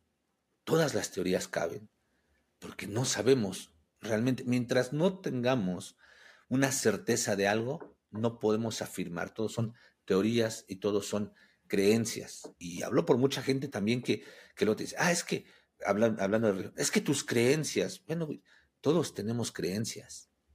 Todos tenemos cosas en las que creemos sin tener una certeza. Entonces, en este mundo todos son teorías y todas son respetables.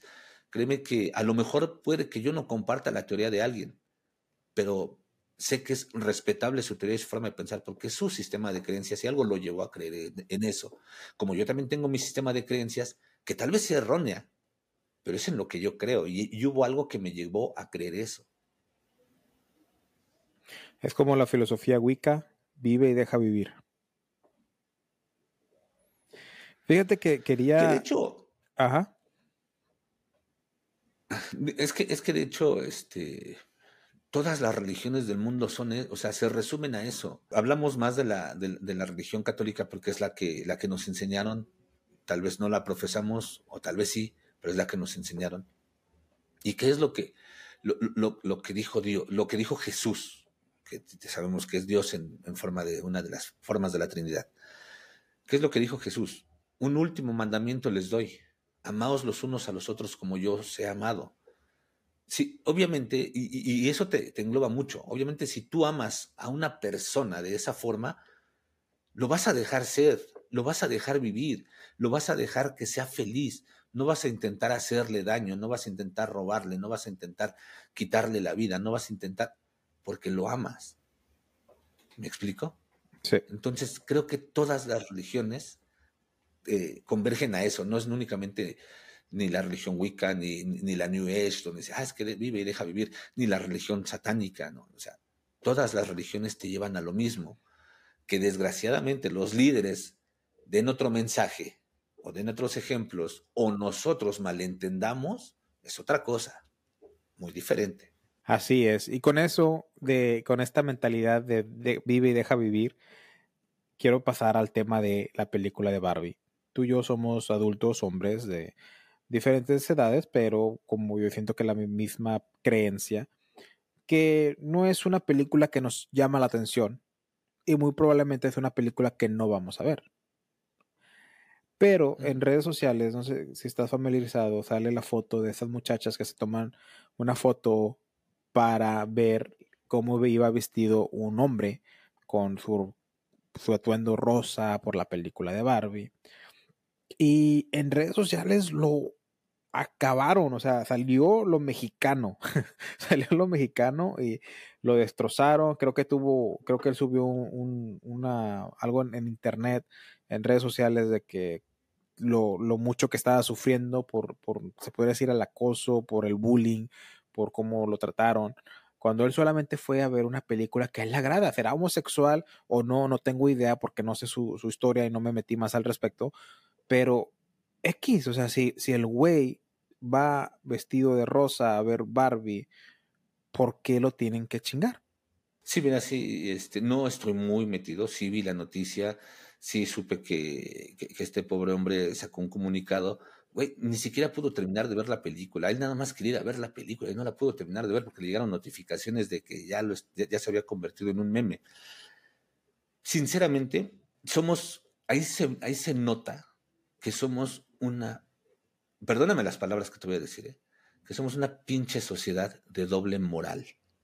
¿Por qué? Ah, es que no puedes decir puto, no puedes decir esto, no puedes decir el otro, porque no se ve bien, porque ofendes, porque... Y de repente hay algo que les parece gracioso y todo se les olvida, cabrón. Se les olvida y empiezan a, joder al prójimo. Y es de una forma muy cobarde, cabrón. Perdón que las palabras ahorita, porque sí. E, es, algo que me molesta, porque es una forma muy cobarde. O sea, güey, ni, siquiera tuvieron la pinche valentía de ir y decirle, ¿sabes qué?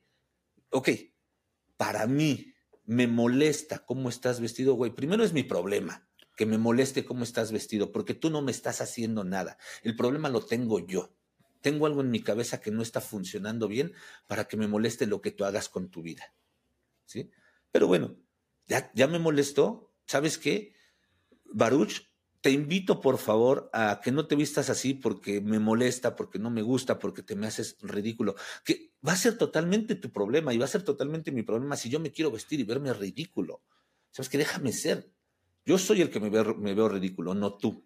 Entonces que te valga madre. ¿Sí? Esa es la primera. No tuvieron la valentía ni siquiera de hacer eso.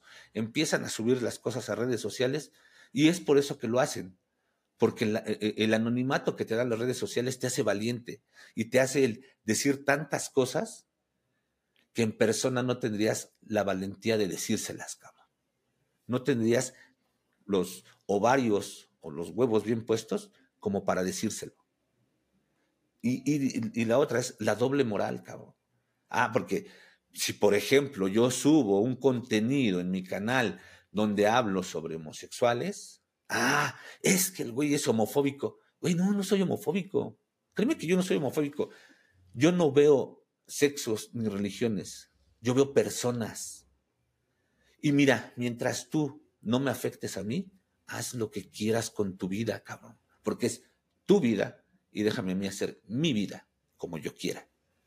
Ni te metas tú en mi vida, ni yo me voy a meter en la tuya. Haz lo que quieras, vístete como quieras, si para mí te ves ridículo el problema, lo tengo yo. A lo mejor tú cuando te viste al espejo dijiste, qué guapo me veo, me veo a toda madre. Y si yo te veo ridículo es mi problema. Soy yo el que tiene el problema, no tú. No sé si me explico. Sí, no, he querido hacer un podcast sobre la proyección y siento que es una parte del problema. La gente se proyecta. ¿Verdad? ¿Cuánta gente no realmente se quiso vestir? Tal vez no de Barbie, porque son hombres que no les gusta Barbie, ¿verdad? Pero ¿cuánta gente no se ha querido vestir tal vez de, de, de Star Wars? Ya ves que andan de moda las películas con las nuevas que sacaron. O, o de los dos Avengers, o sea, de, de, superhéroes, por eso que andan de moda ahorita también los superhéroes. Y no lo hacen por el, me van, se van a burlar de mí, el que dirán. Y molestan y atacan, como dices tú, cobardemente en redes sociales, esto que en inglés le llaman los keyword warriors, ¿verdad? Que, o sea, que, se que son los peleadores de, de los teclados, porque en persona no lo van a hacer, porque les faltan los huevos, como tú dijiste. Y yo lo digo también. Se les hace más fácil, déjame los chingo y los molesto y los, los buleo, en vez de yo tener los huevos de vestirme porque me gusta, ¿verdad? Yo me acuerdo creciendo, era mucho el de, no, es que yo no veo caricaturas, no, yo no veo anime, ese pedo, no, no, no, no, me van a hacer bullying, no, órame. Ese pedo. Y, o, sea, ah, o, cuando encontrabas a alguien que sí le gustaba y como quiera quiera estar como que en lo seguro, ah, ah pues vi, vi, un episodio y como que estaba más o menos. Y el otro güey, sí, a mí me gustó y lo miré, pero. Y lo, lo digo que, oye, si te gusta esa, esa caricatura, Sí, a mí también, güey. Ya empiezas porque ya estás en un área. Esos eran mis tiempos. Hoy en día anime es súper famoso y ya, ya es cool ver anime. Pero se me hace muy mala onda como, porque después sale un papá que se viste igual por su hija y ahora sí lo alogia. ¿Sí me explico? Y en cierta forma siento que es un problema cultural y de la sociedad, el aspecto de que, ah, esto sí está bien y esto sí está mal, y no ser un poco más, se podría decir, neutral en el aspecto de que si está bien o está mal, que nos valga madre. O sea, si el Señor quiso llevar a su niña vestido de rosa por lo de Barbie, que nos valga madre. Si, si este señor homosexual, no sé si lo sea o no, se fue vestido de rosa solo a ver la película, que nos valga madre. ¿Sí me explico? Exactamente. Sí, Exactamente, o sea, dime, por ejemplo, a ti, Baruch, ¿en qué te afectaría si estás en el mismo cine con este señor? En nada, cabrón. Tú vas a ver la película, no lo vas a ir a ver a él. Ni le vas a pedir un autógrafo a él. Tú vas a ver la película. Se supone que eso tendrías que ir. No es como que me va a pegar la homosexualidad o nada por el cine, ¿sí me explico? Tenía, tenía un estilista que decía, eh, tenía un estilista que decía, pues lo joto no se pega, no es como que se te va a caer el pito. Siempre han dicho, ¿no? No, es gripa, cabrón. Se te pega y cuando lo tienes no se te va a quitar. No es gripa. Como dices tú, o sea, también, por ejemplo, yo no sabía de la nota de este señor, ¿no? Que fue, y, pero es lo que te digo, la doble moral. Ah, qué bien, porque le está enseñando a su hija bravo y no es un, un macho opresor. O sea, güey, fíjate que yo una vez estaba, eh, estaba, porque yo consumo mucho contenido, si tú quieres basura también. Estaba viendo una entrevista al Borregonaba, no sé si tú lo conoces. Sí, sí lo conozco, de, Guerra de Chistes, ¿no? Ah, exactamente, estaba, estaba, e, estaba viendo una entrevista con él y le preguntaban, oye, ¿tú qué piensas de la cultura de la cancelación que hay ahora? Y él de, de una forma, este, creo que, que muy sabia, él dijo, es que tenemos que evolucionar. Lo que no me parece es que quieran cambiarme la forma de pensar, porque yo crecí con algo que no sé si está bien o está mal, pero así era. Ahora estamos en una, e, en una, en una época donde tampoco sé si está bien o esté mal, pero así es. Y lo único que tienes que hacer es respetar lo que es, lo que era y lo que será.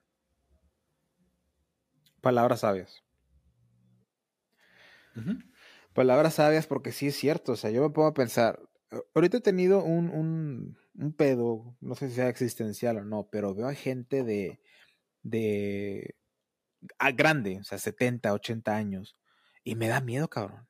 O sea, a mí ya me está entrando el miedo de llegar a ser viejo, pero no porque, ah, soy viejo, se me va a acabar la vida, no, es más porque pongo a pensar, güey, a esa edad, mis padres ya no van a estar quién sabe si mis hermanos van a estar, porque yo soy el menor y me ganan por varios años. Mis amigos no sé si van a estar. O sea, no sé qué tan fácil va a ser para mí el asociarme con la gente y empiezo a pensar todo esto de que qué tal si me quedo en el olvido, qué tal si mis hijos me abandonan, qué tal si, si, si me explico y he llegado a contemplar, ¿realmente quiero, quiero vivir a esa edad? Y quedarme solo y que terminar así un señor de noventa y tantos años sentado afuera de un patio porque mi familia nada más me sacó a que me diera el sol y nadie se para a hablarme, a, ver cómo estoy, o porque ya, o sea, mi tiempo ya pasó, o sea, lo que yo sé, mi generación, ya todo ya no existe y ahorita están pinches mis, mis, mis bisnietos están jugando con androides que hizo pinche Elon Musk o algo así, ¿verdad? Y, y, y me pongo a pensar, ¿cuánto no vivió esa persona? O sea, ¿cómo eran los tiempos de esa persona que ya no son así? Y esa persona está tan desconectada del mundo y nos va a pasar a nosotros. ¿Sí me explico? Y siento que conecta en esto de la, de la, de la, de la, ¿cómo dijiste que era la cancelación? El, la cultura de cancelación. Porque toman en cuenta lo que es ahora y no tienen esa empatía de que es que cuando eran los tiempos de los millennials o cuando eran los tiempos de, de los boomers o los tiempos de, de, mis padres, era diferente y se podía. O sea, hay que ser un poquito más émpatas de que, ok, las cosas cambian, pero para ellos tal vez el cambio sea más lento o el cambio nunca va a llegar. Sí, porque siempre hay que considerar la forma en la que creciste, qué es lo que te enseñaron y cómo vas evolucionando. Obviamente, yo siempre he dicho, el ser humano tiene que evolucionar, no, no, no podemos quedarnos con lo mismo siempre. Entonces, por ejemplo, yo no podría juzgar a mis padres por cómo son, porque a ellos los educaron así. Sin embargo, a pesar de que ellos tuvieron cierta educación, a mí me dieron otra, que me ha hecho pensar ciertas cosas de diferente manera. Eh, entonces yo creo que nada más es el irse adaptando. Va a haber cosas, obviamente, en las que no puedas, eh, ya no puedas congeniar, ¿no? No, ¿no? no, la palabra no es congeniar, sino que no puedas estar 100% de acuerdo. Obviamente va a haber cosas, ¿por qué? Porque tu educación ya la traes así. Y el hecho de, es que deconstrúyete, por ejemplo, que es una palabra muy, muy de moda, ¿no? Es que te tienes que deconstruir, tienes que ser una persona deconstruida. Güey, neto, ¿sabes lo que tendría que pasar en tu cabeza para que tires todo tu sistema de creencias y empezar con uno nuevo? Es muy difícil. o sea, no, no, se puede. No se puede. Lo que puedes hacer es el ser, mira, yo, yo, yo más que tú dijiste hace, hace un momento la palabra neutral. No, yo, yo creo que la palabra es empatía. Porque muchos dicen, ah, es que hay que ser tolerantes. No, no hay que ser tolerantes, hay que ser empáticos. Ponerte en los, en los zapatos de, la otra persona. Porque, insisto, yo no veo razas, no veo sexos, no veo este, nada. Yo veo personas como personas que sienten, que piensan y, que, y como personas que sienten que tienen sus sentimientos y no sabes lo que tienen adentro esas personas, no sabes lo que están pasando en ese momento. Entonces, ponte tantito en sus zapatos. ¿qué, ¿qué haría yo o qué pensaría yo si me estuviera pasando eso? ¿Qué haría yo en una situación así? ¿Me gustaría? ¿No me gustaría? Eso es ser empático. Y no veas si son hombres, mujeres, niños, no, ve personas personas que sienten, personas que piensan y personas que pudieras ser tú, simplemente. No hagas lo que no quieres que te hagan a ti. Exactamente. Y, en parte de eso, un poquito ya saliéndonos de, de lo que estamos hablando, esa pinche necesidad de atención en las redes sociales, de que, ah, es el tren del mame, déjame le hago burla yo también para que me den unos likes. Ay, apuesto que yo puedo ser más chistoso de lo que ya se dijo de este tipo. No, o sea, pinche, también estoy pensando mucho el, de salirme de las redes sociales por lo mismo, porque está, está agarrando un, un, una ruta que no va conmigo, y sí, sí, lo, lo he contemplado seriamente estos últimos días. Pero sí, estoy totalmente de acuerdo contigo, eh, más Marcos, la verdad, yo sí lo veo como neutral en el aspecto de que no des ni, ni para bien ni para mal, pero también te entiendo lo, lo empata de que, ok, sí, o sea, quiero que me, no, o sea, es un humano, es un ser humano, no tenemos, somos la misma raza, somos lo mismo. Las explicaciones científicas por cuál hay gente de color, porque hay gente con ojos rasgados, están ahí, o sea, nada más porque no las conozcamos, no quieren decir que las personas sean diferentes a nosotros. Entonces, eh, estoy muy de acuerdo. Y la verdad, gente, si quieren ir a ver la película de Barbie, vayan. Yo en lo personal no me llama la atención. no la quiero ver, no es mi contenido, no lo voy a consumir porque lo he dicho miles de veces, si no te gusta algo, no lo veas, no vayas a verlo a quejarte que, ah, pinche película, progrébele, no, güey, nada más no la veas y, y me voy a acatar a mí, a mi palabra que he dicho antes, si no te gusta algo, no lo consumas y no la voy a consumir y no voy a molestar a ese señor y no soy tan famoso, pero si ese señor llega a ver la Toma la Podcast, yo lo invito a mi Toma la Podcast y aquí que hable y charlamos, porque, güey, es un ser humano que solo quiso disfrutar una película. Entonces. Exacto. Relajen la vena todos. Quiso disfrutar una película. Exactamente. Relajen la vena. Sean más empatas.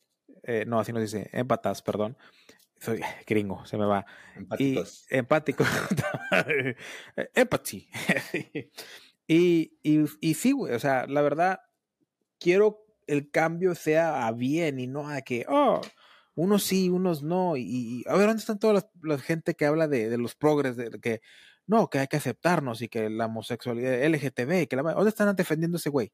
No he visto a nadie defendiéndolo hay que tener contabilidad en nuestros, en nuestros actos, en nuestras, en nuestras formas de pensar, en nuestra inteligencia emocional y ser más empáticos. Exactamente.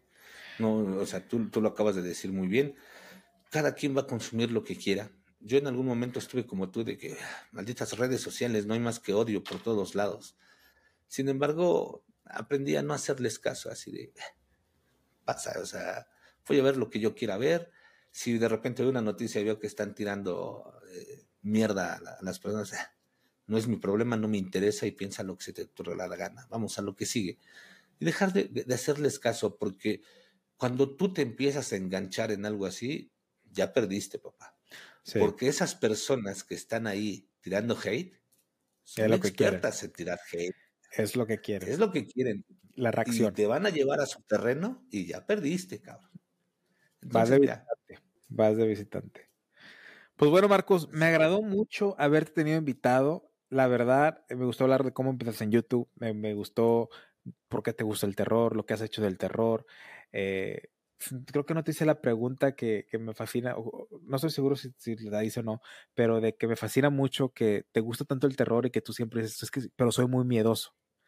Entonces, y, quería llegar a eso más que nada porque yo fui muy miedoso de niño y hasta como a mis veintes, que fue cuando empecé a ver ya películas de terror y las empecé a disfrutar. Porque yo literalmente antes miraba algo de terror y me daban pesadillas y me daba mucho miedo, no podía dormir. Entonces, como que me relacionaba con eso contigo. Pero no, otra vez, muchas gracias por estar aquí. Quiero invitar a todos que vayan a ver tu canal en YouTube como Más Terror México, la colaboración que hicimos tú y yo, el, el capítulo 10 del Charlas Paranormales, que vayan a ver todas tus creepypastas, todas tus historias, todas las narraciones muy agradecido. Gracias por estar aquí, Marcos. ¿Te gustaría despedirte ya antes de, acabar esto? Claro que sí, y, la verdad el agradecido soy yo. Nuevamente, muchas gracias, Baruch, por invitarme para, este, para abrirme las puertas aquí de tu casa, de tu podcast. Un saludo a todos tus oyentes. Y bueno, si les gusta el terror, si les gustan las historias y las narraciones, o conocer un poco más de algunos creadores de contenido, los espero en Más Terror MX, muy fuerte es YouTube pero también me pueden encontrar en las demás plataformas de podcast. Voy atrasado, ahí no subo constantemente los episodios, porque ya lo dije, mi fuerte es YouTube. Y en las, demás redes sociales, Twitter, Instagram, eh, Facebook y TikTok, van a encontrar, no soy tan, eh, tan activo, pero van a encontrar otro tipo de contenido diferente al de, al de mi canal de YouTube. Muchísimas gracias, Baruch, nuevamente. No, gracias a ti, Marcos. Y recuerden que la vida es una tómbola de luz y de color. Gracias por escuchar el episodio de hoy. Si te gustó el episodio, asegúrate de seguirnos y de darnos 5 estrellas en Spotify y Apple Podcast. Y síguenos en todas nuestras redes sociales como la tómbola-podcast. Los links están en la descripción. Ya está disponible la primera edición de merch oficial de la Tómbola Podcast. Si quieres seguir apoyando la Tómbola Podcast, el link está en la descripción.